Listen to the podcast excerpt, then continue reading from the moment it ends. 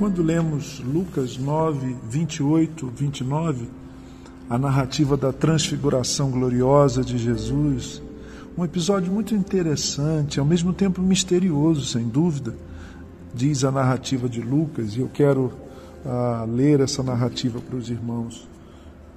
Aproximadamente oito dias depois de dizer essas coisas, Jesus tomou consigo a Pedro, João e Tiago e subiu a um monte para orar. Enquanto orava, a aparência de seu rosto se transfigurou e suas roupas ficaram alvas e resplandecentes como o brilho de um relâmpago. Só até aqui. Muito pode ser pensado, ser dito sobre essa experiência.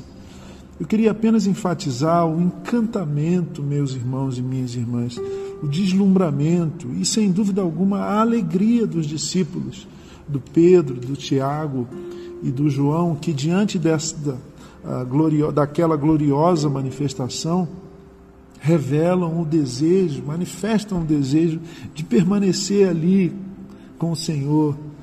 A frase que dizem, Mestre, é bom estarmos aqui é bom estarmos aqui, é sem dúvida digna de nota.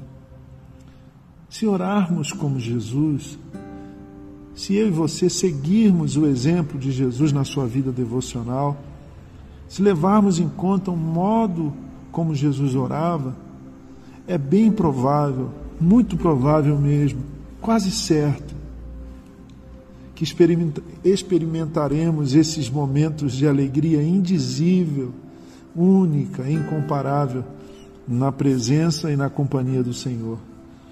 A oração altera a nossa consciência, queridos e queridas. A oração mexe com o nosso estado de espírito.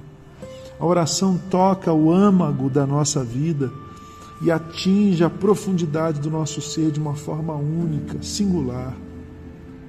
Não há nenhuma indicação, eu quero admitir isso, eu quero reconhecer isso. Não há nenhuma indicação ou ordem nesse texto de Lucas 9, no sentido de que deveríamos buscar essas experiências de elevação espiritual, de arrebatamento emocional. Não há nenhum texto, não há nenhuma indicação nesse texto de que isso é um imperativo. Essas experiências são imperativos. Mas por outro lado, é um fato que essas experiências com o Senhor, na presença dele, acontecem quando de joelhos dobrados, olhos marejados, a alma verdadeira, sincera diante dele, essas experiências estão diante de nós. A oração verdadeira nos atinge verdadeiramente, produz um maravilhamento na alma, produz a percepção da presença do eterno Deus, Jesus bem perto de nós, Jesus junto a nós, como diz o velho hino. Preciosas são as horas na presença de Jesus, comunhão deliciosa da minha alma com a luz. Os cuidados deste mundo não me podem abalar, pois é Ele o meu abrigo quando o tentador chegar. Ao sentir-me rodeado de cuidados terreais, irritado e abatido ou em dúvidas fatais, a Jesus eu me dirijo nesses tempos de aflição. As palavras que ele fala trazem paz, consolação. E diz, continua, insiste o autor deste tão belo. Se confesso meus temores, toda a minha imperfeição, ele escuta com paciência essa triste confissão.